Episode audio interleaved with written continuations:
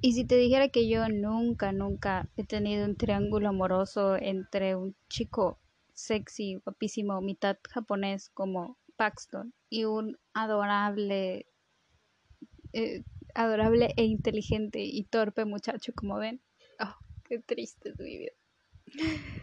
Raza bonita de internet, estoy de vuelta con otra crítica y como ya en la pasada hablamos de películas, hoy toca hablar de series y seguimos con una serie del tío Netflix que no sé si ustedes han experimentado lo mismo que yo, pero Netflix saca como 10 proyectos de los cuales solamente 3 valen la pena y el resto puede ser muy comercial o se van al olvido del gigantesco catálogo que ya tiene.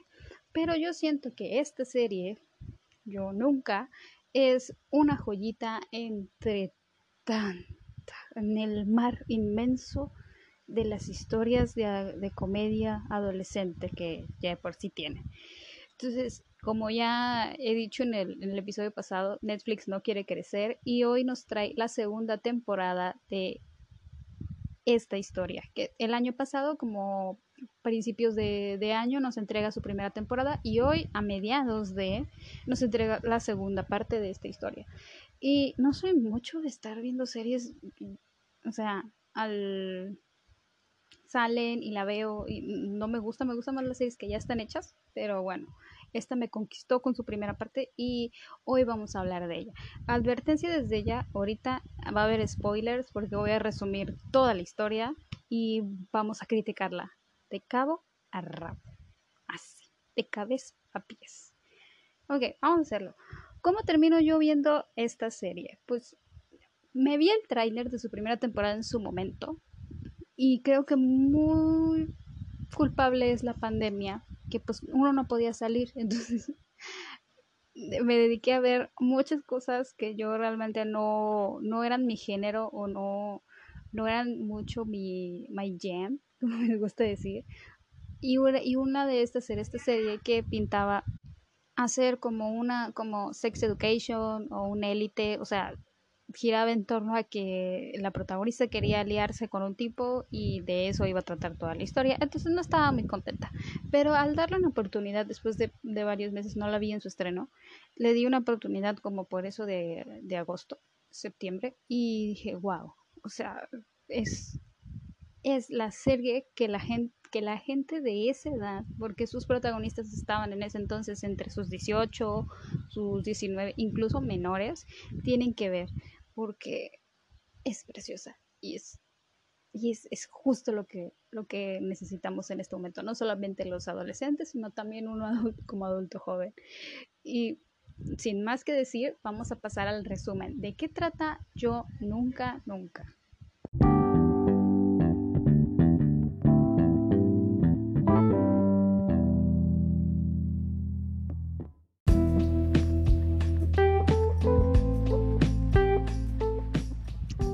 Regresamos a lo que nos truje ya El resumen. Debbie es una chica que ha pasado por mucho en muy poco tiempo. Su padre acaba de fallecer. Prácticamente después de ese hecho traumático, ella queda en una silla de ruedas, cosa que no dura mucho tiempo, alrededor de un año. Después, siendo ella una adolescente india estadounidense, siente que su familia, conformada por su madre Nanili y su prima Kamala, no la apoyan lo suficiente. Pero no hay tiempo para eso. Debbie tiene un nuevo objetivo y ayudada por sus dos mejores amigas, Fabiola y Eleanor, decide que es hora de dejar de ser invisible para sus compañeros, en especial para Paxton Hall Yoshida. Esto es en líneas generales de lo que va la historia. Como pueden ver, podría ser cualquier historia genérica con una comedia adolescente normal en que la chica impopular y nerd, porque en este caso Debbie es bastante bastante popular pero por razones contrarias tiene muy buenas calificaciones y obviamente entrar a una buena escuela pero no tiene una vida social muy activa así que después de tanto, tanto desastre que ha pasado en su en su vida últimamente decide dar un cambio completo y se pone como objetivo acostarse con el chico más, más hot y más deseado de la preparatoria, en este caso Paxton. Mm, vamos a empezar con los datos curiosos antes de irnos de lleno ya a la historia y de lo que, de lo que nos da. Eh, y es que Netflix le pidió a la comediante Mindy Kaling, que seguramente la conocen por actuar en la serie The Office, pero también es escritora y es productora, como en este caso. Eh, ella también tuvo su propia serie, fue bastante exitosa, tiene sus stand-ups en Netflix, los he visto, entonces es, se dedica prácticamente a la comedia. Ah, se, le, se le preguntó si se animaba a hacer una serie sobre su vida y cómo era el choque cultural ya que ella era india estadounidense. Así que, ayudada por, ayudada por Long Fisher, deciden crear esta serie adolescente que en sí no está totalmente basada en su adolescencia, sino tiene, toca algunos temas que ella tuvo que vivir a lo largo de la misma. Ah, por ejemplo, el hecho, la parte en la que, prácticamente es el principio, Debbie queda en silla de ruedas debido al, al trauma del, del, fallecimiento tan repentino de su papá. Así que no, no, no es una cuestión física, ella simplemente no puede caminar y el doctor le dice, ¿sabes qué? Esto es mental, es somático, se, se le conoce mejor. Eso le pasó al hermano de una de las productoras, que después del divorcio de sus padres fue tan traumático para él que simplemente no podía caminar. O sea, wow. Como otro dato adicional, el papel de Debbie es el primero en la carrera de la actriz Maitraji Ramakishman. Krishman, perdón.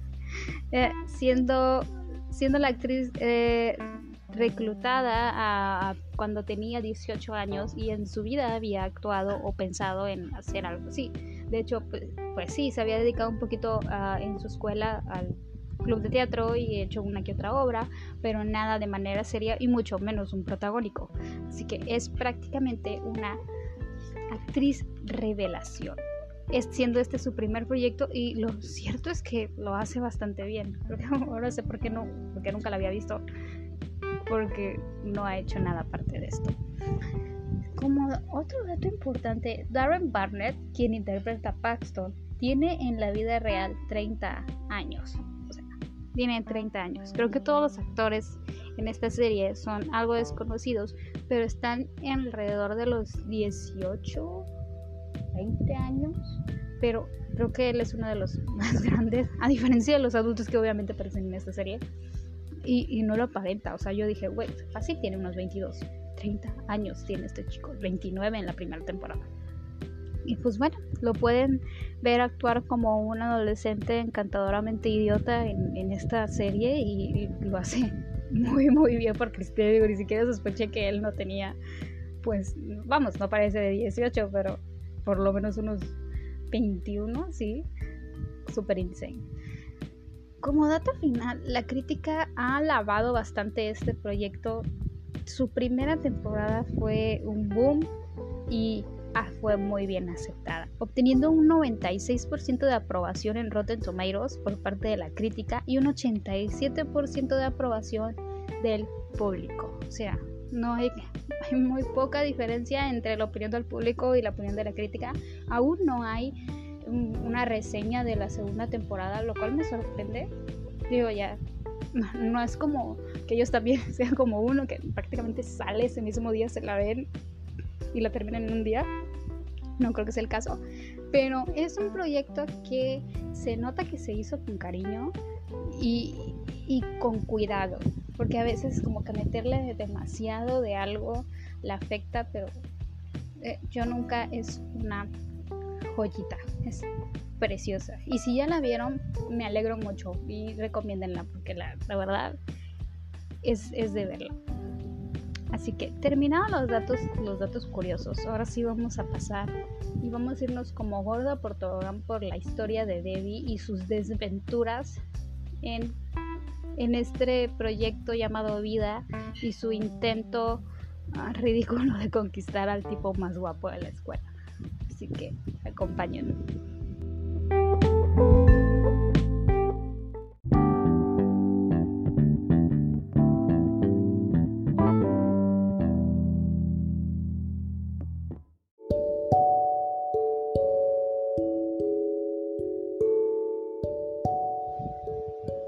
seguimos con la parte 1 y obviamente nos concentramos en su primera temporada que yo titulo ¿Cómo no lidiar con la pérdida? Porque Debbie nos enseñará todo lo que uno no debe hacer cuando acaba de perder a un ser muy muy querido. Y es que si bien la historia es sobre ella, en realidad no se enfoca completamente sobre, sobre su personaje, sino que nos explica el porqué de todo lo que está sucediendo, por qué ella le duele tanto la muerte de su papá, por qué ella tiene tantos problemas de comunicación con su madre, por qué le cuesta aceptar que a lo mejor ¿Por qué le cuesta aceptar que no es tan bonita y eso no hay ningún problema? ¿Por qué es que necesita tanta aprobación de personas externas? ¿Y cómo es que termina explotando en cada, en cada momento en el que debería ponerse a pensar en qué está haciendo mal? Se nos inicia mostrando bueno, no inicia la historia así, pero quiero iniciarla eh, mostrándonos que los padres de ellos se acaban de casar y su papá tiene esta, este sueño americano. Desea él irse a Estados Unidos y poder criar a su familia allá. ¿Por qué? Porque está medio obsesionado con cómo viven los gringos y comer hochos y celebrar el 4 de julio y todo ese tipo de cosas.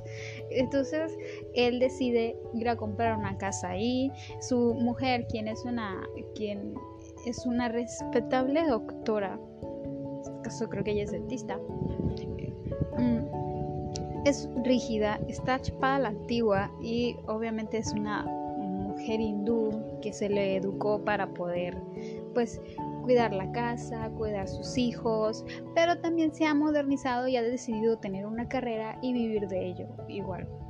Entonces, incluso teniendo más éxito que su propio esposo. Primer choque cultural que vemos. Deciden comprar una casa y criar a Debbie ahí. Y al parecer eran una familia con, con estándares bastante normales. Ella tenía un montón de clases, tocaba, eh, tocaba el arpa y sus padres lo iban a ver a sus recintos. Y justamente había un recinto muy importante en el que ella no se sentía con mucha confianza. Su padre la apoya, le dice que todo va a estar bien, que ella es su chica perfecta y lo va a sobrellevar. Y pum, justamente en ese recinto a su padre le da un infarto y muere frente a un montón de personas mientras ella está sobre el escenario. O sea, ¿cómo? De ahí ella queda paralítica debido al, shock, no hay explicación y tiene que ir en la silla de ruedas a su escuela y prácticamente todo el mundo siente pena por ella. Al principio es el foco de atención, así como que oh, pobrecita Debbie, su padre se acaba de morir y ahora, eh, sus piernas no le responden. Y sus amigas se vuelven un apoyo moral bastante, bastante importante, por lo que se siente todo el tiempo observada y todo el tiempo así como que apapachada, como que pobrecita, y no tiene tiempo de vivir, o sea, prácticamente Debbie no tiene tiempo de vivir su duelo, que tiene que lidiar con el hecho de que no puede caminar. Después de ese terrible año, después de un año de la muerte de su padre, ella logra con terapia empieza a dar pasos y posteriormente empieza a caminar sin ningún problema, porque así como vino, así se fue. Y en todo ese proceso, ella estuvo observando a Paxton, uno de los uh, chicos populares, atletas más, más importantes de ahí, súper guapísimo, con unos súper abdominales así bien geniales. Eh, se inicia la serie con una fantasía en la que ella que Paxton aparece por la puerta de su habitación y le dice y él, ella le dice, ¿qué hace aquí, Pacton? Y ella, ven, y él, vengo a tener sexo contigo. Y tú, ¿qué mierda está pasando? Entonces ahí eh, eh, damos cuenta de que prácticamente Paxton se vuelve la obsesión de su vida. Ella quiere volverse popular, ella quiere volverse importante, no quiere volver a ser simplemente la chica que es inteligente y va a levantar la mano y va a entregar todas sus tareas y ya está. O sea, nadie la nota, nadie le importa, más que a sus amigas, que tampoco son populares. Una está en, el club de robótica y otra está en el club de teatro. Así que eh, ella dice, no, yo tengo que salvarme a mí y a estas pobres almas en desgracia de, de la inexistencia. Así que decide que acostarse con Paxton es una buena forma de empezar su su vida, su vida popular. Así que un día simplemente les dice a sus amigas, hay que conseguir novios. Y es así como la primera en hacerlo es Eleanor con un chico muy adorable. De hecho, su novio no tiene mucha participación, pero es lindo, es la primera en conseguirlo. Vemos que también intenta em-, emparejar a, a esta, a Fabiola, pero ella tiene como que mm, una actitud muy extraña con respecto a esto de conseguir pareja y de repente se echa unas miradas ahí con una chica súper guapa que se llama Eve. Bueno, en ese momento no lo sabemos. Tiene así como que unas miradas y tú empiezas a sospechar así como que que hay silence, de que hay, pero vamos pa por partes esta historia. Así que Debbie va sobres, Paxton, literal va sobres, porque tras terminar un entrenamiento, ella va y, le dice que, que si se acostarían, o sea, que le fascina, que le quiere cromar el escape, que quiere, que quiere saltar sobre él tantas veces como sea posible y lo que puede ser una una escena súper incómoda de, la peor confesión del mundo. Resulta que Paxton le dice, ah, pues, está bueno, güey. ¿Quieres garchar? Perfecto, veo en mi casa. Y ella, ok, sí, vamos a tu casa. Entonces, ahí ella como que tiene que crear una personalidad en la que esto no la pone nerviosa, en la que esto es cosa del día a día, en la que va por ahí ofreciéndole a los hombres cromarles el, la herramienta así como cualquier cosa, porque eso es ser cool, a pesar de que obviamente ella es virgen. Entonces, ante la aceptación de Paxton, vamos a decir que Paxton no tiene estándares y ahí la vamos a dejar, porque no cualquiera te acepta así como así.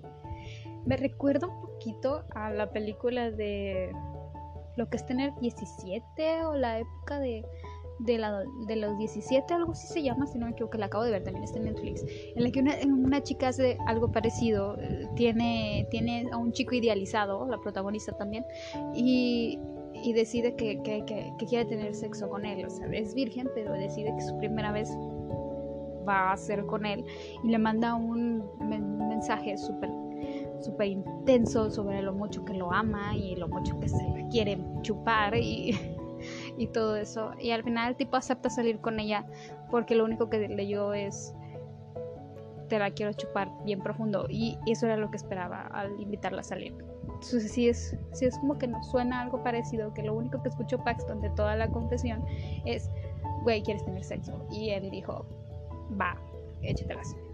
Entonces, tienen una cita en su casa. O sea, Debbie llega, llega al punto de ir hasta la casa de Paxton a tener sexo pero no puede, se asusta un montón porque pues, es su primera vez y sale corriendo. Y así es como se, pone a investigar maneras de quitarse este miedo de, acostarse con él porque él está dispuesto y el tipo se quedó caliente, supongo, porque, porque la morra huyó. Y, y, y de ahí la historia tiene un avance muy interesante. Como dije al principio, esta es una manera de cómo no lidiar con la pérdida, ya que es bastante notorio que Debbie se obsesiona un montón con Paxton porque quiere evitar el tema de su padre y de cómo es que ella se quedó paralítica debido a esto. La vemos muchas veces tratar de evitar el tema con su madre, con la que toda la serie se la va a pasar peleando porque eh, ahí sucede un choque cultural muy feo y donde detesta a su prima Kamala porque su prima Kamala todo le sale bien según ella, porque es muy guapa y no tiene que, como, como um, la, protagonista, tener, tener que pedirle a hombres que se acuesten con ella, o sea, ellos están dispuestos a hacerlo.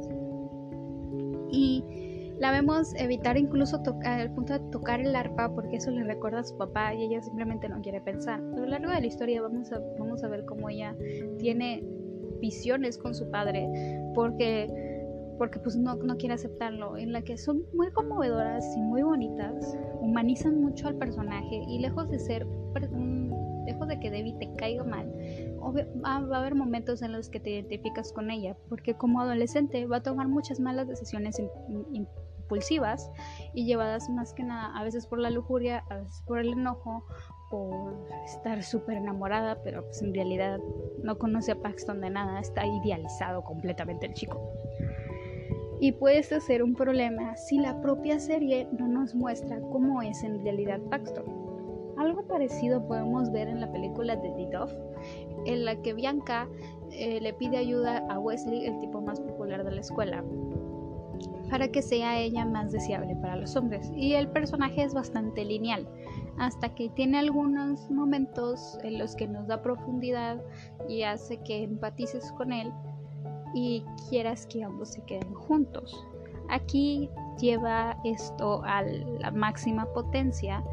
En su primera temporada, Paxton nos muestran que Paxton sí es hueco, eh, solo, se, solo sabe hacer fiestas y solo quiere ligar y solo busca sexo, pero también tiene una familia como cualquiera, es mitad japonés, así que habla perfecto el habla perfectamente dos idiomas, tiene una hermana con síndrome de Down y entre otras cosas que luego vemos muchísimo más a, profundidad en la segunda temporada. Y eso, y eso te puede llegar a gustar y me gusta a mí de la serie, porque no nos limitamos a Debbie. También Kamala tiene sus momentos más profundos, también sus amigas tienen sus momentos en los que son las protagonistas y la narración creo que también es un, es un punto muy fuerte de la serie, ya que no la narra Debbie como se esperaría, tú sabes, pose off, de ella diciendo, esta soy yo, seguramente te preguntarás cómo es que cabe aquí. Bueno, déjame contarte mi triste, triste y patética historia y chistes de la época comparando canciones de Taylor Swift o Lindsay Lohan o algo así. Tienen, no es, es de hecho es narrada por uno de, de los golfistas, no me acuerdo qué rayos hacía el narrador.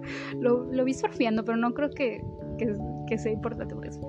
Que admiraba mucho el padre de Debbie, entonces él narra toda la historia y le da un toque de comedia plus. Y no solamente es él, sino cuando cambia de enfoque, por ejemplo, primero se concentra en Debbie, luego se concentra en Ben y luego se concentra en, en Paxton, la voz del narrador cambia según los, los personajes importantes de estos. En el caso de Ben, creo que es el protagonista de Brooklyn Nine-Nine.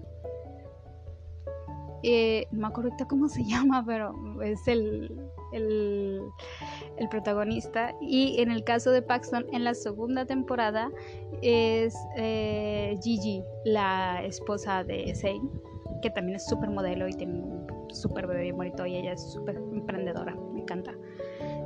Y entonces cambia según, según el enfoque y eso también le da un súper refresh a la, a la serie, quien se, no se queda solamente con la chica, sino que se, se concentra según cuál es el personaje conveniente.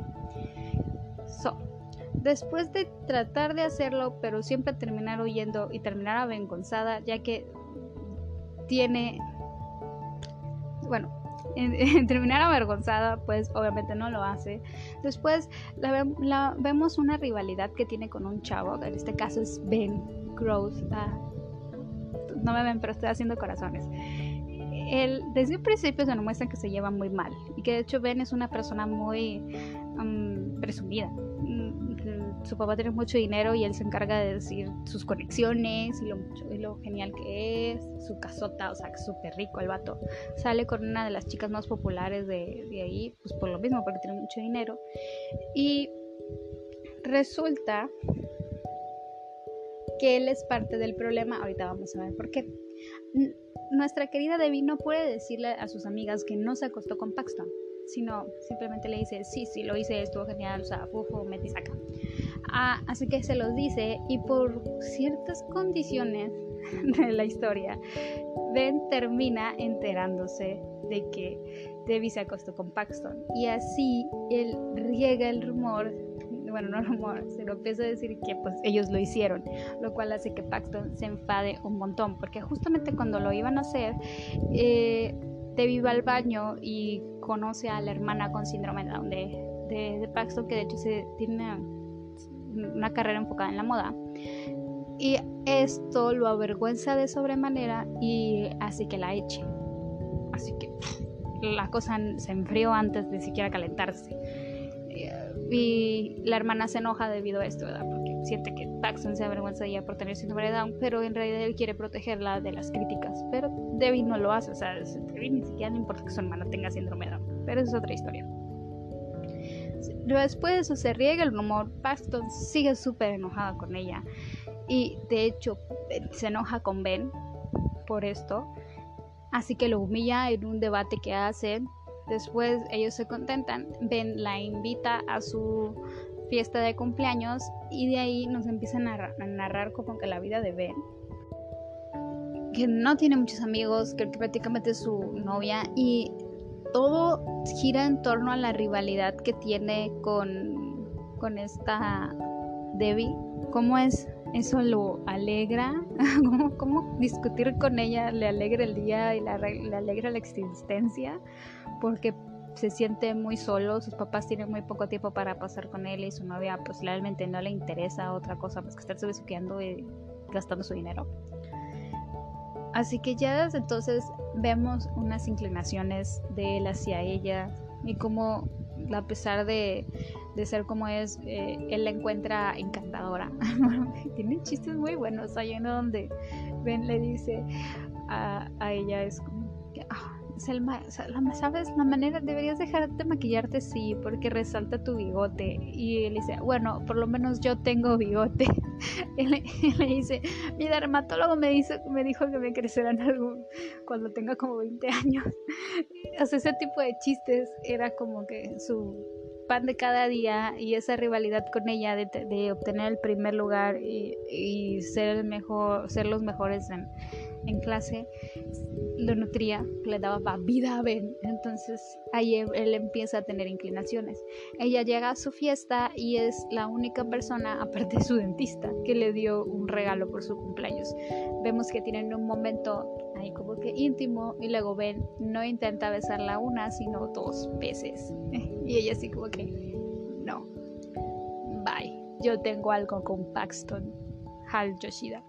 Y él dice, ese Paxton, y ahí está Paxton coqueteando con una morra. Mm. Mm, sí, como que, como que, que tienen algo, creo que solamente en su cabeza.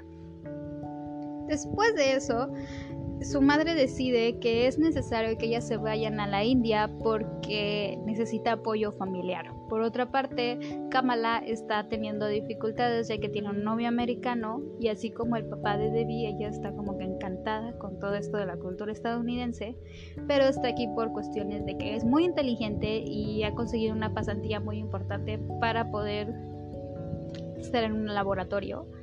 Y pues súper inteligente Kamala, o sea, aparte de guapísima.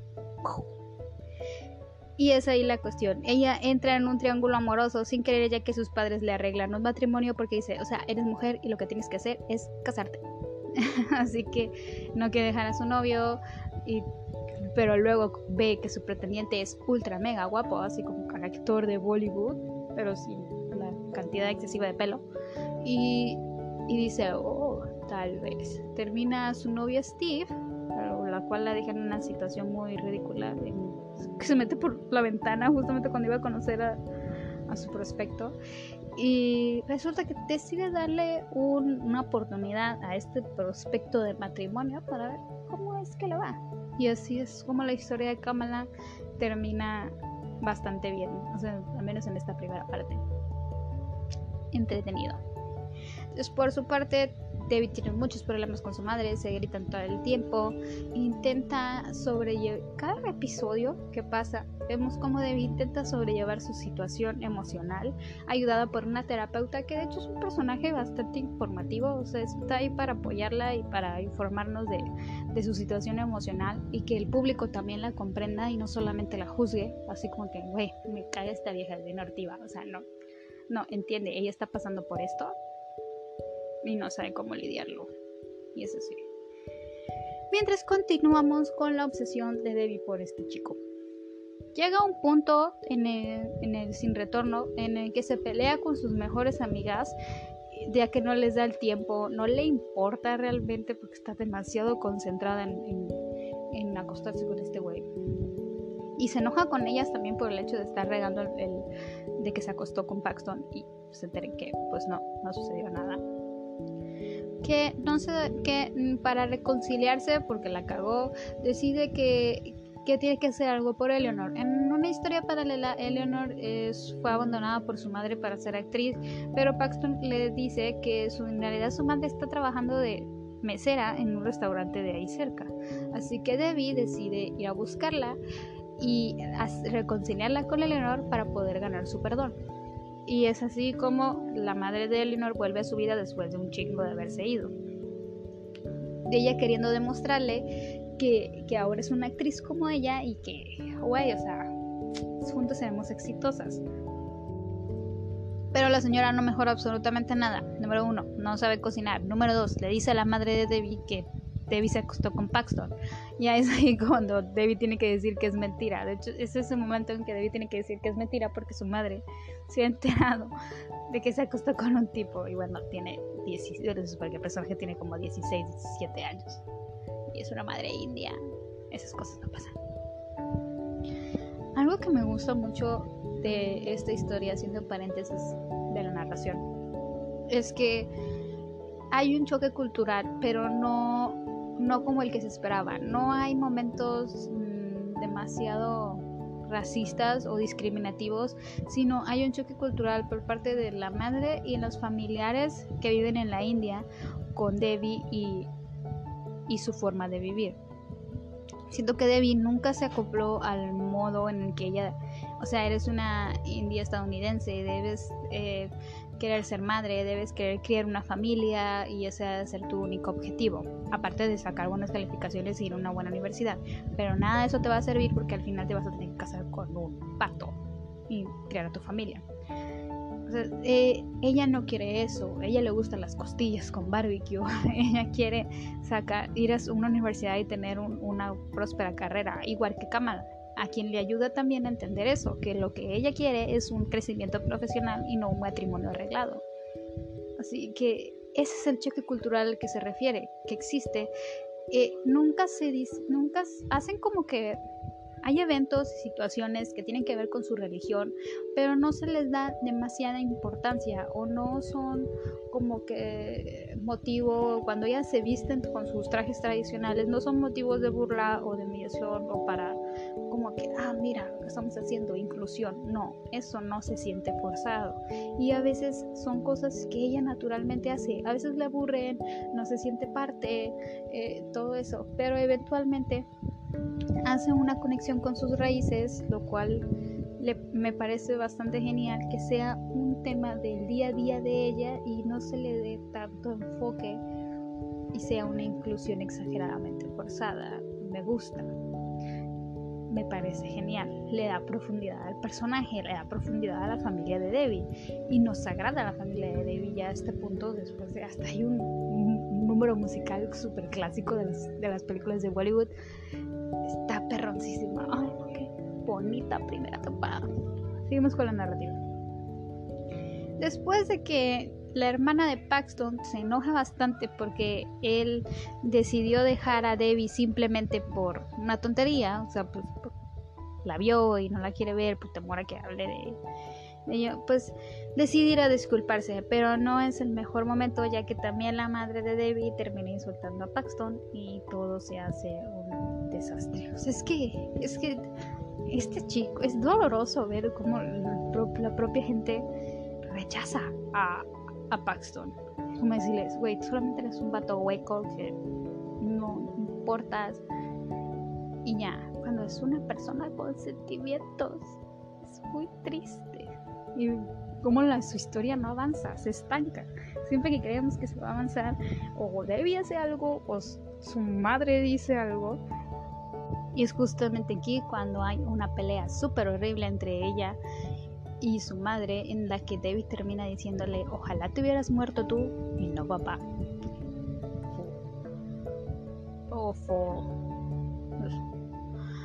Así que decide que no quiere seguir viviendo con ella. Y debido a que estuvo demasiado concentrado concentrada en Paxton, no va a, no se da cuenta que la madre de Eleanor, al ver que su hija era muchísimo más talentosa que ella, decide volver a abandonarla, lo que la deja en una situación muy vulnerable y ella, en lugar de ir con sus amigas, decide volver, ir detrás de, del vato, lo que hace que ella ni siquiera tenga una buena relación familiar y ya haya perdido sus amigas. Ante este panorama tan malo, decide irse a casa de Ben. Sí, decide, dice a Ben que si le da asilo y que se puede quedar en su casa. Y fin. Así es como ella se huye, sale de su casa, a, huye de su casa para irse a la de Ben, la cual es bastante grande y bastante padre y de hecho al vato le gusta porque no está tan solo. Pero comienza él a ver que hay problemas. O sea, no se hablan con nadie, la tipa es una paria, muchísimo más que antes. Y necesita reconciliarse con su familia. Resulta que la madre de la madre de Debbie quiere cerrar por fin los ciclos, quiere tirar las cenizas de su marido en una playa en Malibu y mudarse a India como último recurso. Debbie no quiere hacer esto, no quiere acompañarla y Ben pone manos a la obra para llamar a sus amigas y decirle, oigan, esta chica está fuera de control, necesita ayuda, necesita intervención femenina. Y es así como Ben logra que tanto Debbie como Eleanor y esta Fabiola se reconcilien y se hagan amigos y todo este rollo. Así bien bonito. Después ambas, eh, perdón, los tres les dicen a Debbie, tienes que ir, tienes que ir a, a, lo de las cenizas de tu padre y Ben la lleva hasta la playa de Malibu. es ahí donde le dan una sepultura y un cierre al por fin a la situación de, con, de su papá. Tiran las cenizas, deciden que van a, van a irse a la India. Ella logra reconciliarse con su madre después de tanto tiempo peleado y regresa al estacionamiento para ver que Ben sigue ahí. O sea, el tipo la trajo desde. No, sé exactamente dónde viven, pero fácil unas 3 o 4 horas de viaje se dieron para llegar hasta la playa en Malibu y aún así se quedó para que ella estuviera bien. O sea, eso es pornografía para mujeres, hija. Yo, yo siempre he dicho que Ben es pornografía para mujeres. Hace un montón de cosas que dices, oh, maldita sea. Se me paró. de verdad, la serie tiene demasiados momentos en los que Ben es jodidamente adorable, incluso en la segunda temporada. Así que inevitablemente Debbie se termina enrollando con Ben, a, pesar de que al principio no quería y que todo esto gira en torno a otro vato. Y ella se da cuenta de que Ben es muy, muy atractivo después de esto y se dan un beso de fu. Y es así como termina la primera temporada de la historia, con un plus. Resulta que después de haber entre sí y entre no, Paxton se da cuenta que tal vez Debbie simplemente tiene algunos problemas para socializar, algunos, pero, pero no es una mala chica y de hecho está es completamente diferente a las chicas con las que él ha salido. Tiene cerebro, es, divertida y a veces la atacó un coyote y, tal vez sus amigos no están muy de acuerdo, pero a él le parece atractiva. Así que decide dejarle un mensaje y al ver que no pues que no contesta decide ir a su casa. Y es así como inicia la segunda la segunda historia. Está prácticamente terminando la primera temporada Después del beso intenso que tuvo con Ben, su madre lo descubre y la regaña y le dice, ¿qué vas a hacer en mi funeral? ¿Tener sexo sobre mi ataúd? Acabamos de tirar a tu padre en el... Acabamos de tirar las cenizas de tu padre y tú ya te estás enrollando con un pato. y luego regresan y resulta que todo ese tiempo Paxton estuvo en su auto esperando a que ella llegara. Y ¡pum! Se besa también con Paxton. Así. Es así como termina esta primera parte. Vamos con la segunda temporada de esta historia, que está todavía más de infarto.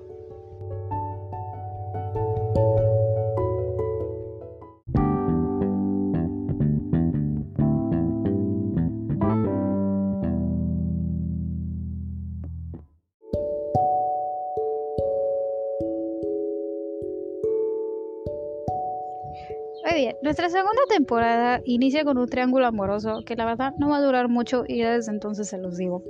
Resulta que mm, nuestra querida chica empieza a salir con Ben. Bueno, después de ese beso, Ben dice, bueno, ya nos besamos, se supone que deberíamos ser novios. Y ella no está muy segura, dado que también se besuqueó con Paxton. Y de hecho la invita a salir justamente después. Así que encuentran esta encrucijada de escoger entre al sexy de Paxton o al obviamente encantador y dulce de Ben. Luego que sus amigas dicen al final, Paxton, definitivamente. Pero ella no está muy segura, dado que tiene muchas cosas en común con el otro chico y la verdad es que la relación se siente muchísimo, muchísimo más natural. Y como sabemos, Paxton fue la obsesión de prácticamente una etapa muy, muy turbia de, de su vida.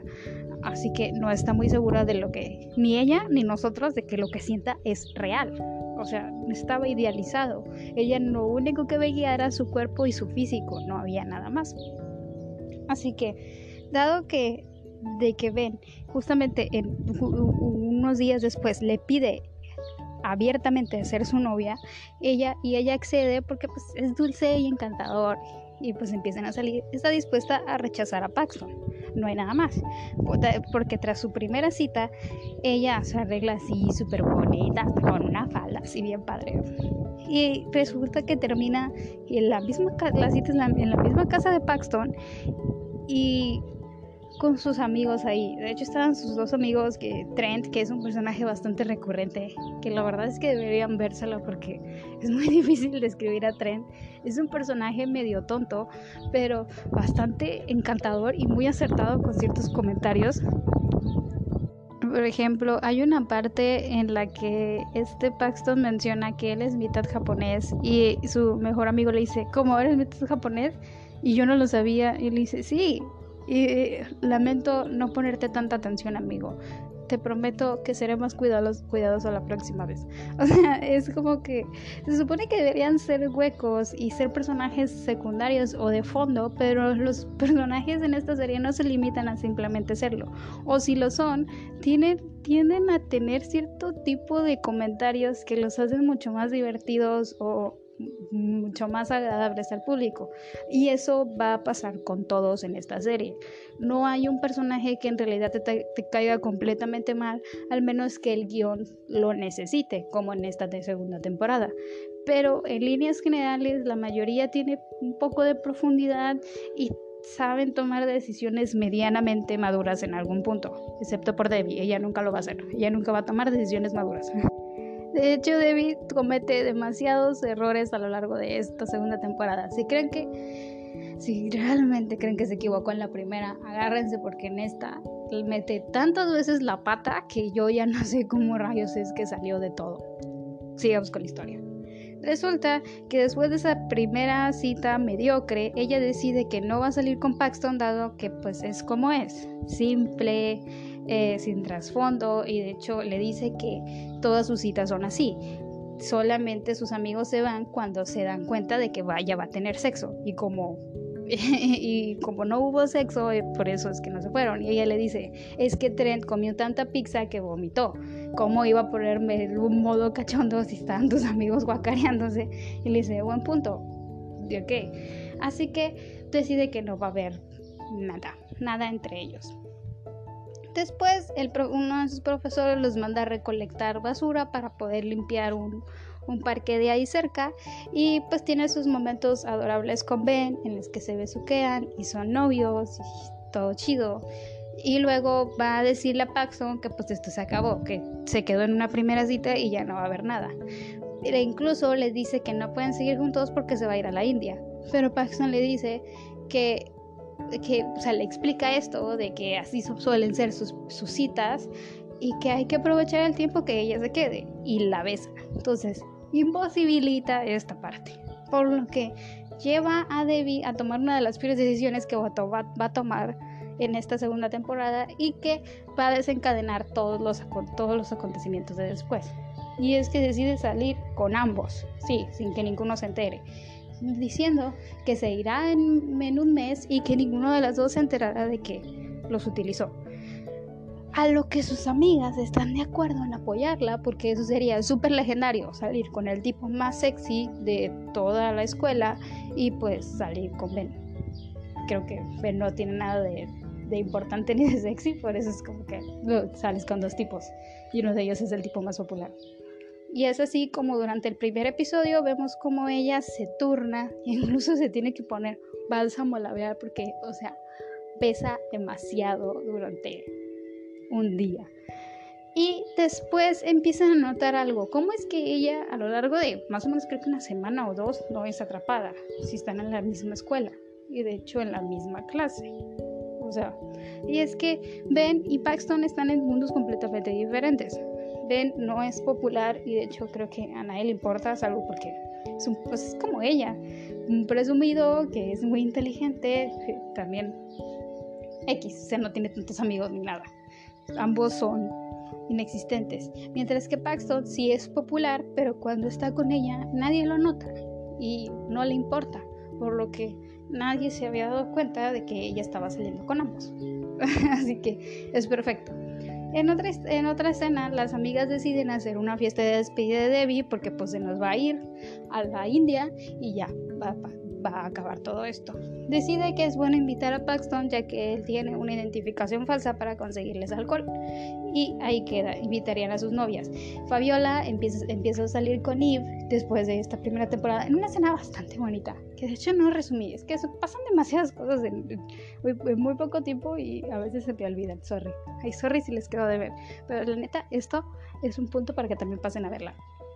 Y tiene estas problemas de identidad. Bueno, ya sabíamos que ella acaba de salir del closet. Entonces creyó que al poder decir que era lesbiana encajaría con ese tipo de, chicas, o sea, con chicas que, que estaban dentro de la comunidad LGBTQ y más. Pero empieza a notar que no sabe nada sobre la cultura del LGBT, mucho menos, ya, ya ni siquiera LGBT, sino sobre la, la la lesbiana, o sea, cultura pop, cultura de celebridades, ese tipo de cosas. Ella, Fabiola, está súper desconectada y siente que ni de temas como que políticos eh, importantes que tienen que ver con el movimiento. Así que intenta integrarse entre sus amigas, entre las amigas de Eve y tratar de que Eve también se, eh, se, involucre y sepa pues, que es una nerd de la robótica y no hay más. Así es Fabiola.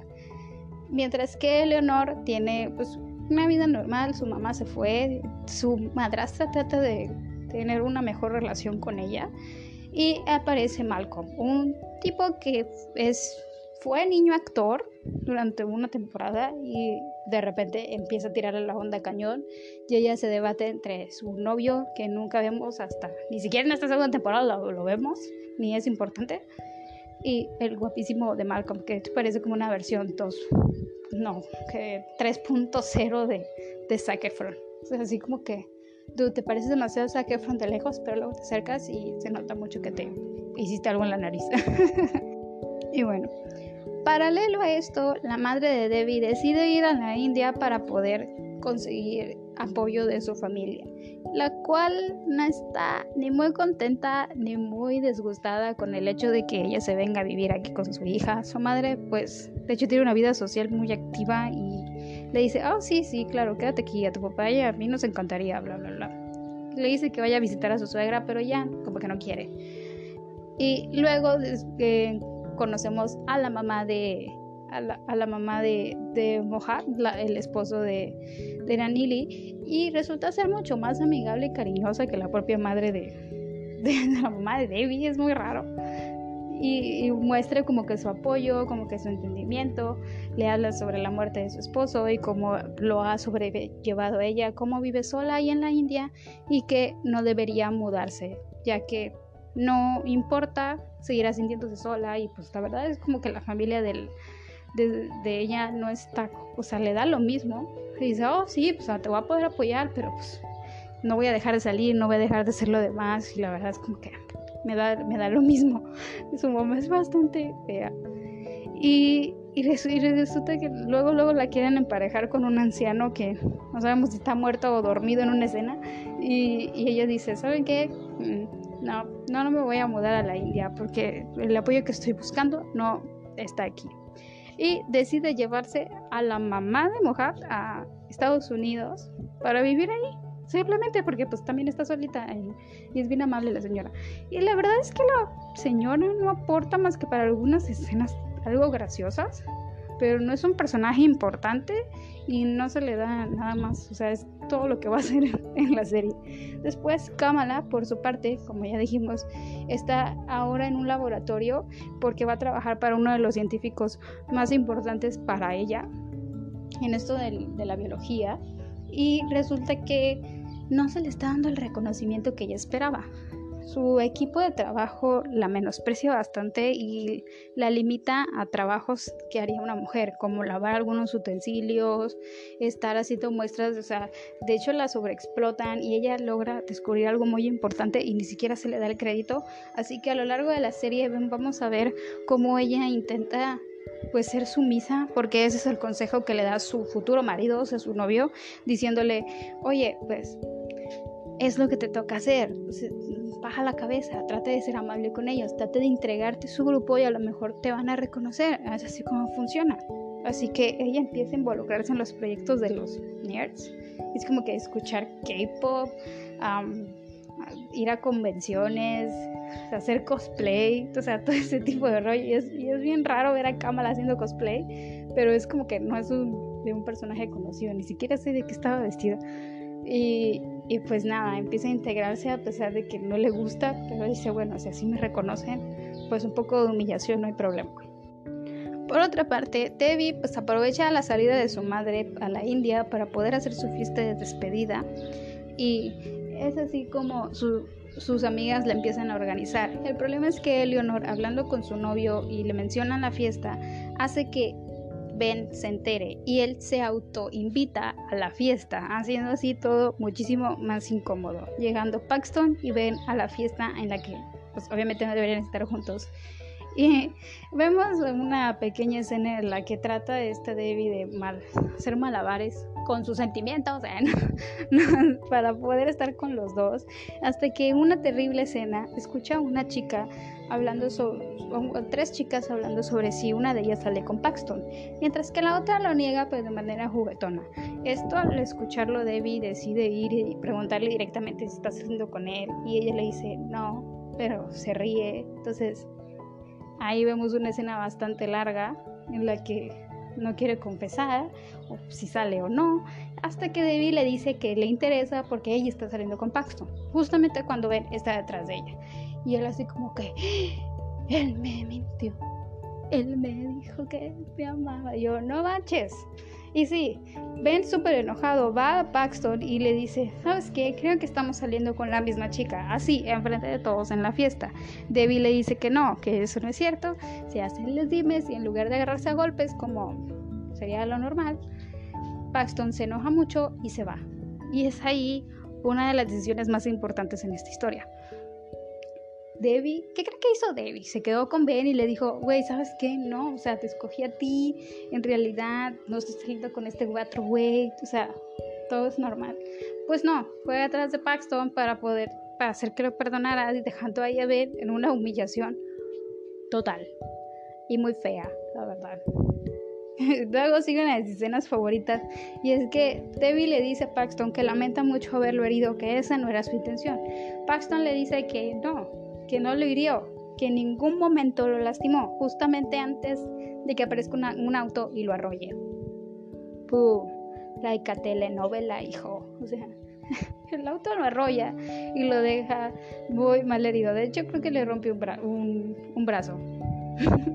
y esto no sería ningún problema si no es que nuestro querido Paxton es un atleta y no precisamente de fútbol americano, sino de natación y tenía una competencia al día siguiente cosa que obviamente no hizo porque pues se rompió el brazo por culpa de Debbie.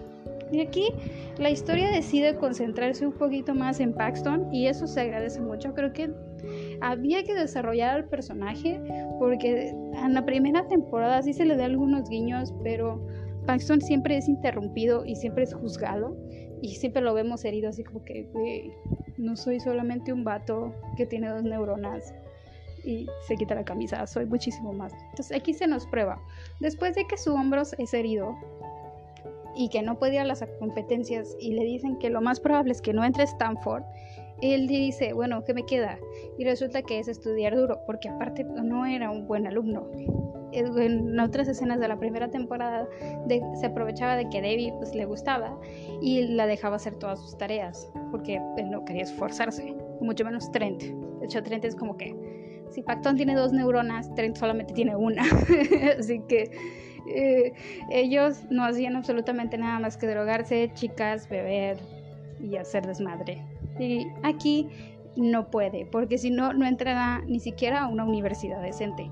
Así que a lo largo de esta segunda temporada vemos cómo Paxton pasa de, de culpar a Debbie y obligarla a hacer sus tareas a después pedirle ayuda para poder pasar los exámenes porque se siente muy mal de que ella, o sea, de que si pasa la universidad sea por ella y no por sus esfuerzos. Y pues, perdón, si pasa la preparatoria, su, su último año de prepa. Y es como que, pues sí, ¿qué vas a hacer en la universidad? O sea, ella no te va a hacer la tarea hasta el fin de los tiempos. Y ahí pasa a ayudarlo y es esta parte donde las cosas se ponen medio extrañas, dado que a lo largo de esta segunda temporada, esta Debbie tratará de hacer de mejorar las cosas entre los tres, o sea, igual siempre va a pensar como que tratar de tener algo con ellos, o sea, siempre, a pesar de que la cagó y a pesar de que es su culpa. Es como que, ay, voy a hacer que Ben me, voy a hacer esto porque Ben me va a perdonar. Ay, voy a hacer esto porque Paxton me va a perdonar. Y así podremos estar juntos. Pero obviamente los chicos están súper heridos. O sea, güey, le, le rompiste el corazón, le pegaste en el ego. O sea, Paxton, Paxton ni siquiera entendía cómo es que le habían puesto el cuerno con Ben. Y lo que más lo hacía sentir mal era el hecho de que Ben era muchísimo más inteligente que él y que todo el mundo creía que él nunca se iba a esforzar porque solamente se dedicaba a ser guapo y a la natación y que lejos de eso no había nada en su cabeza. Y es muy, muy feo. Pero Paxton se pone las pilas y decide que no es así. Es así como le pide ayuda a Debbie para poder estudiar y pasar sus exámenes. Pero después de que Paxton la perdona, ah, en unas escenas muy bonitas de ellos dos conviviendo, decide que, que ahora es hora de que la perdone Ben. Pero aquí sucede algo muy extraño. Hacer paréntesis para hablar sobre el guion. Y es que se incluye a un nuevo personaje a la historia. Es Alisa. Alisa es una otra chica hindú que hace el papel de antagonista.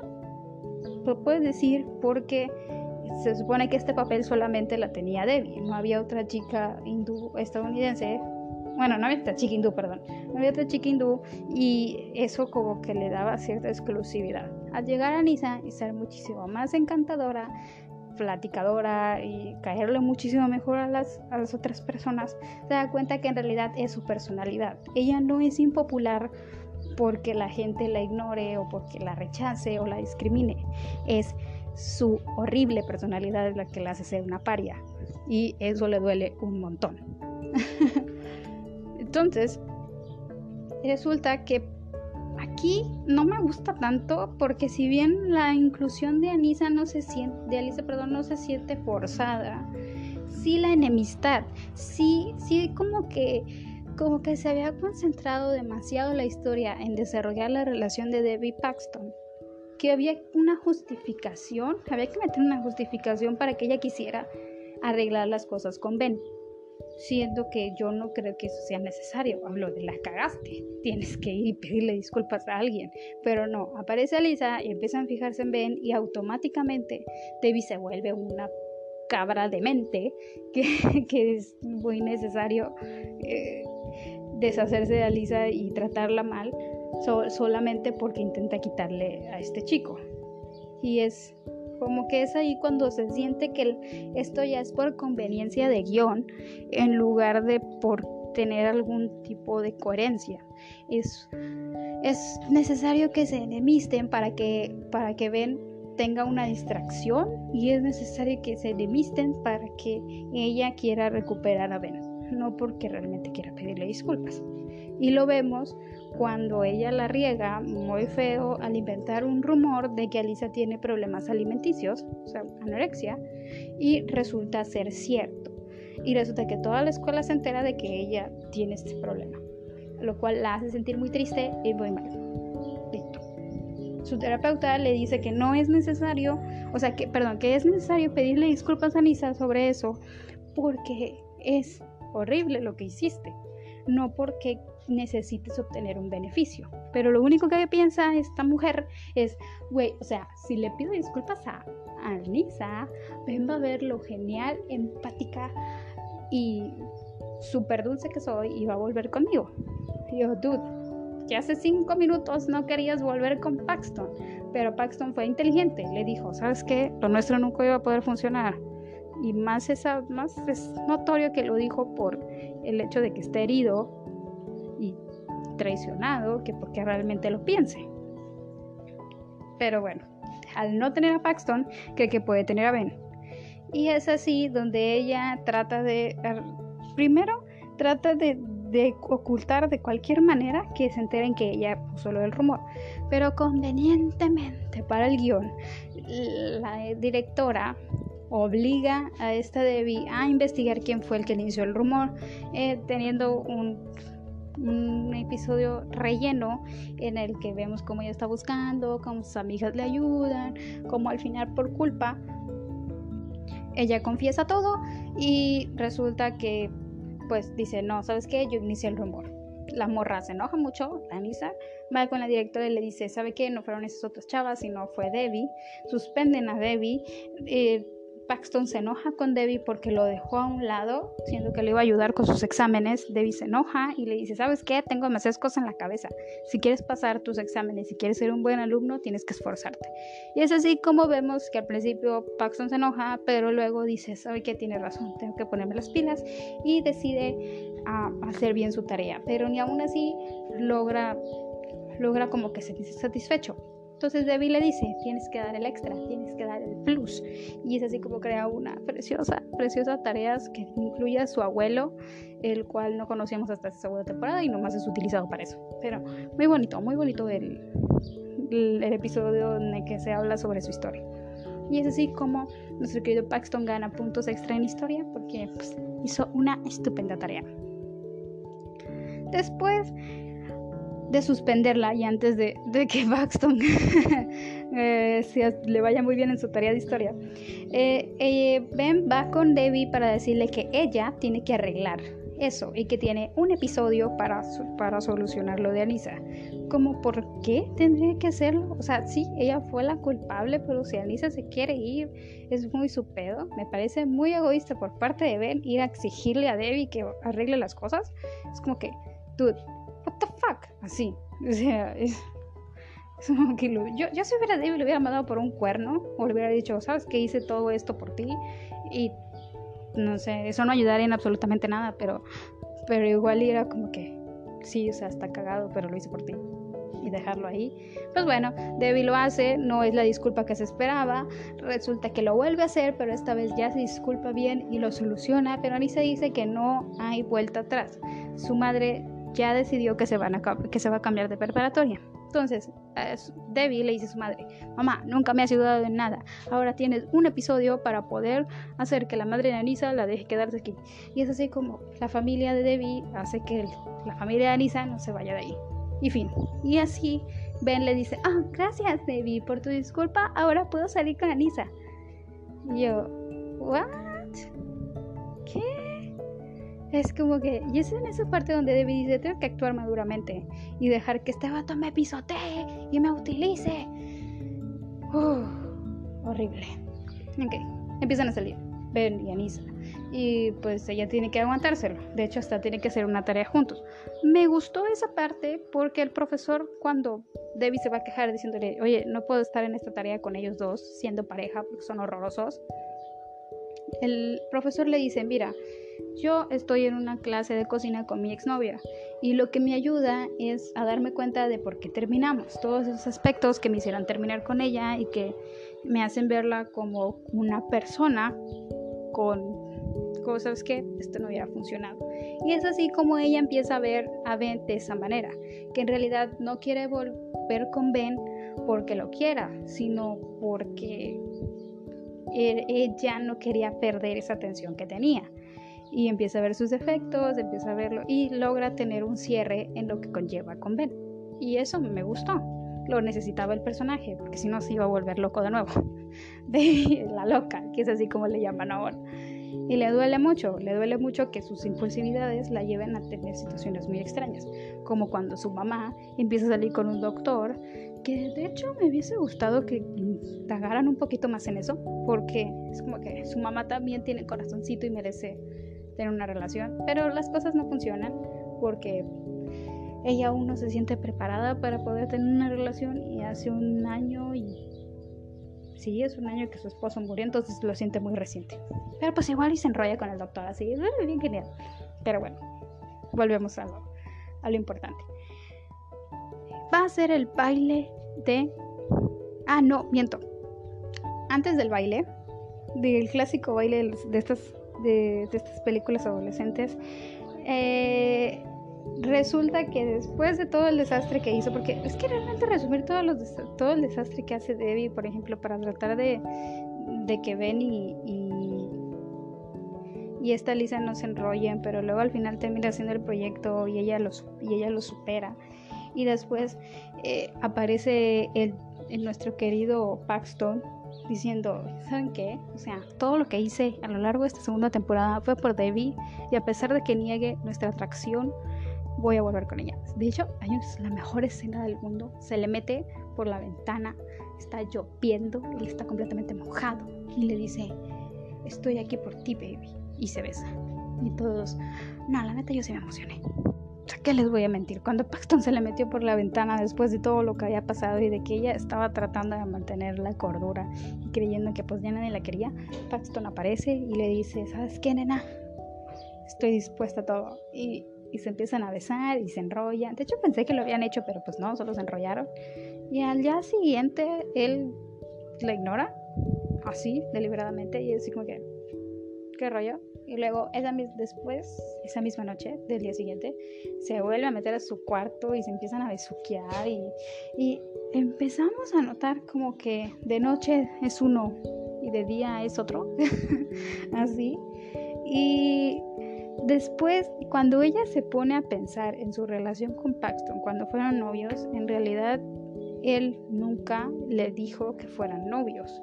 Le dijo que se podían enrollar, le dijo que pues, podían tener sexo y besuquearse y todo ese rollo. Y que en realidad Paxton siempre estuvo avergonzado de salir con ella. Desde antes de lo del accidente. O sea, güey, con el que uno, con el único que tenía una relación de verdad era con Ben porque Paxton no era nada serio. Y me gusta que te den como que ciertas ilusiones de que Paxton puede ser una persona diferente y al final termine siendo el mismo douchebag de siempre.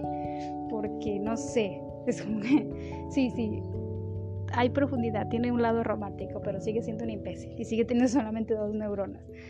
Entonces, es ahí cuando ella se da cuenta de eso y le duele un montón Después viene ya por fin el baile, el baile de, de, el, de ahí de la escuela, en el que todo el mundo está invitando, o sea, son puros, puros momentos, patos con cartulina y la banda de fondo ahí diciendo, güey, ¿quieres ser mi novia? Güey, ¿quieres ir al baile conmigo? Y esas cosas. Pero Paxton no se le declara y ella está como que, ah, ¿qué está pasando? ¿Qué sucede aquí? Y resulta que Anisa le propone a Ben ir, a, ir al baile y eso le da valor a nuestra querida Debbie para hacerlo con Paxton. Y se lo hace de una manera pues linda, sí, simplona, simplona, pero Paxton le dice que no, lo cual la destroza completamente. Y resulta que esa noche llega y le dice, ¿sabes qué? Lo único que yo quiero de ti es un besuqueo, nos enredemos y ya está, no quiero nada más. ¿Por qué? porque así es, me da, pero me avergüenza estar enfrente de ti. Sí, sí, me avergüenza. Entonces, ¿lo quieres o lo dejas? Y esa es esa parte en la que Debbie acepta que yo me digo, güey, o sea, ok, tú eres una mala persona. Sí, has tomado malas decisiones. Sí, sí, has hecho muchas cosas malas a lo largo de esta serie. Pero nadie merece que le digan en la cara que le avergüenza estar a su lado y simplemente aceptar.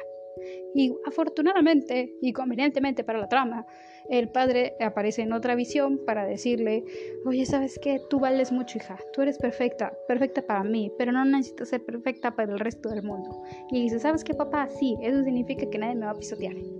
Y pum, va con Paxton a su casa mientras él está haciendo ejercicio sin camisa. Y le dice, ¿sabes qué, hijo? Si vas a querer, vas a quererlo todo o nada, y si no, se lo voy a echar al perro. Y entonces el Paxton le dice, ¿sabes qué? Pues échaselo al perro, porque yo no quiero nada si no es bajo mis condiciones. Y ¡pum! así acaba la relación de ellos dos. Y es como que conveniente y me gusta lo que dice el narrador de, güey, antes le estabas ofreciendo tu virginidad en bandeja de plata, o sea, sin, importar, sin importarte tu dignidad, y ahora le dices, ¿sabes qué? Si vas a ser mi novio, tienes que hacerlo a la luz del día y a la luz de, y a la, luz de la luna, si no, no hay nada. Muy bien, muy bien por Debbie. Y termina yendo sola, igual que Eleonor. Y, Fabi, y Fabiola no, porque ella se vuelve, de hecho, la reina de el baile, junto con su novia Eve. Sí, bien bonita, de una corona sin forma de grillo. Ay, no, qué, qué bonito. Me gustó mucho esa parte. Y pues ahí, ahí nos enseñan con Fabiola que muchas veces incluso no, incluso las personas que son, que son gays o de la comunidad no se sienten muy abrazados por la comunidad o no están muy familiarizados con ciertas cosas. O sea, puede que te guste, puede que seas gay, pero no necesariamente te guste Lady Gaga o Madonna. O, o sea, a veces simplemente no tienes que encajar con los estereotipos marcados ni parecer así como que, ah, mira, trae una camisa de cuadros, obviamente es lesbiana. No, así no funciona. Y ahí Fabiola nos demuestra eso. Y su novia la quiere por eso, no necesariamente porque se parezca a un estereotipo normal de, de, persona, de personaje LGBT. Inclusión forzada, como cuando son los hombres y, se, hablan bien agudo y dicen perra y todas esas cosas. O sea, no en este caso. Y gusta, porque es otra manera de, que a veces no te sientes parte de, incluso si ya ni siquiera eres parte de la normalidad, entre comillas, ¿verdad? Que esto debería ser para todos bastante normal. Bye, forget it. Y resulta que están las dos, pero de repente, convenientemente para el guion, Trent invita a bailar a Eleanor y le dice que siempre la ha considerado así como que es súper genial. Y yo, dude, porque hasta el final del episodio de la segunda temporada qué rayo contigo. Pero bueno, Trent no me cae mal, así que no lo vamos a juzgar. Y es nuestra querida Debbie decide irse porque pues igual y le molesta ver a Lisa y al Ben liándose. Tienen, de hecho tienen muchos momentos bastante bonitos Ben y Debbie en esta, en esta segunda temporada. Porque como les dije, Ben es pornografía para chicas y tienen muchos momentos en los que dices, güey, ¿por qué no se quedaron juntos? Pero que se va a poder hacer. Pero son momentos que no hay interacción eh, sexual ni amorosa y gustan porque eso hace que quieras a la pareja sin necesidad de que haya esa, ese, eh, em, esfuerzo por parte del guion por tenerlos juntos. O sea, se siente natural. Incluso hay momentos con Paxton que tampoco son muy, muy forzados, o sea, de, ay, se tienen que besar, sino simplemente ellos mirándose bonito. Y dices, güey, chingón. Así que cuando David se va del lugar, un auto lo atropella, ¡pum! La telenovela, pero es Paxton, lo cual no mejora la situación. Como que se la regresó, te atropello de regreso, güey. no, es él quien va a buscarla y se dice, güey, ¿en serio estás aquí por mí para que estemos juntos? Y él le dice, sí, obvio, ahora sí voy a decir que somos novios y nos vamos a tomar de la mano. Y van al baile y se besan y todo el mundo se entera de que Paxton, Hal, Yoshida y Debbie están juntos y la loca de Debbie están juntos y todo. Y en eso, a lo largo de la historia, Ben está en desacuerdo con la relación de ellos. Entonces siempre le dice a Debbie, güey, él no te valora, güey, déjalo, ve, no importa. Entonces cuando los ve juntos, le dice, ¿por qué están juntos? O sea, es que siempre ha sido él, siempre lo ha escogido a él. Y Eleanor está ahí justamente para decirle, eh, no, ella de hecho quería estar contigo, pero nosotros la convencimos de que estuviera con Paxton. Y, y, de hecho todo lo que hizo con Anisa, de inventar el rumor y todo el rollo y de, de ¿cómo se dice? De pedirle disculpas, lo hizo por ti porque quería recuperarte. Así que no siempre fue él. Y ahí acaba la segunda temporada con un Ben decepcionado de no haber visto que Debbie lo quería y de ver cómo ahora ella es ultra mega feliz con nuestro querido Paxton. Fin de la segunda temporada. Ok. Ya he resumido toda la historia, que es bastante extensa y esto ya me duró mucho. Eh, en sí, la historia es una, tiene muchos giros que realmente no te esperas, que realmente no, no dices, güey, va a pasar esto, pero en realidad pasa otra cosa. Sí, tiene un triángulo amoroso y, creo que la historia va a girar en torno a esto a lo largo de la serie y lo que dure, pero tienen, hacen cosas que son diferentes, son clichés que nos gusta ver, pero lo, manejan de una manera que ni es tan tóxica como otras producciones y, y, no meten los estereotipos clásicos que hemos visto y que me gustó mucho porque no sé si conocen a mi amigo, bueno, obviamente ya lo he invitado aquí, así que sí lo conocen, de Pesadilla en la sala 7. Y él habló de ciertos estereotipos muy marcados e irreales de la comunidad LGBT que aquí se aborda de manera diferente y de manera mucho más realista. No, no. Los gays no son todos infieles y no todo es promiscuidad y no solo están buscando con quién garchar tienen un corazoncito y a veces quieren una relación estable y normal y a veces ni siquiera entran dentro de los estándares que se conoce como comunidad LGBT. Entonces me gusta mucho que Fabiola sea tan diferente. Eleonor tiene también sus partes en las que se mete en una relación tóxica, afortunadamente sale. Me gustaría que tuviera más protagónico, siento que no se le da el suficiente. Y Anisa, Anisa se siente como un personaje conveniente para el guion, incluso cuando no, es, no tiene tanta participación y de hecho es como que eh, llega un punto en el que solamente es utilizada para ser la enemiga de Debbie y cuando deja de serlo sale de pantalla y ya no le importa a la historia. Y eso no me gustó para nada solamente es para que sea la siguiente novia reemplazable de Ben, porque obviamente con este final nos damos cuenta de que Ben va a dejarla para poder volver a tratar de conquistar a Debbie, o quién sabe. Quién sabe, porque igual y la historia no da los giros que yo esperaba. De verdad que yo no esperaba esta segunda temporada que Paxton tuviese tanto tanto foco y se desarrollara tan bien y pues vamos a ver cómo le va. O sea, porque no deja de ser un tonto y no deja de ser alguien a quien se le complica expresar sus emociones. Y vamos a ver en qué otras desventuras se mete Debbie porque la verdad es que esta mujer cuando yo creo que ya no puede hacer algo peor, se las arregla y puede quiero creer que, no van a caer en esto que yo ya he visto en otros proyectos, eh, como en High School Musical o en Glee, en la que al final de la historia nuestra protagonista entendía qué era lo que había hecho mal y que no podía repetir, o sea, una enseñanza no solo para los personajes, sino también para el espectador, pero parecía que se resetea y vuelve a cometer los mismos errores en la siguiente temporada. Aquí Debbie igual termina peleada con todo mundo, igual que en la segunda. O sea, no hay un momento de paz, no hay un momento en el que ella simplemente esté bien con, los, con sus amigas, con su madre, con su familia o con alguno de sus novios. o sea, no.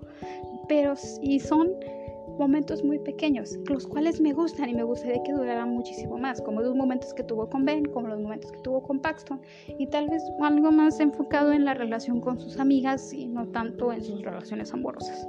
O sea, va a venir la tercera temporada, ella va a volver a ponerse loca y va a volver a cagarla como siempre lo hace. O sea, no sé, como que deberían en esta tercera temporada reinventar al personaje porque entonces iba a empezar a caer mal y dejarás de o sea, ya, ya, ya pasó mucho de que se le murió el papá. Ya no es una justificación como para decir, no, es que se acaba de morir su papá, por eso es así. O es buena con Paxton, o no, o no es buena y lo deja, o quién sabe. O sea, esto está bien enredado y terminó con posible drama telenovelesco para la siguiente temporada. ¿Ustedes qué opinan? ¿Les gustó el resumen? ¿No les gustó? ¿Les gustó la crítica? ¿Qué team son? Team Paxton, Team Ben, digan, háganmelo saber por medio de las redes sociales, porque pues, ahí me tienen, puedes buscarme y me localizan. Y esto ha sido todo por hoy. Este ha sido el rincón de un camarón, su rincón. Y nos vemos en el próximo episodio. Hasta la próxima.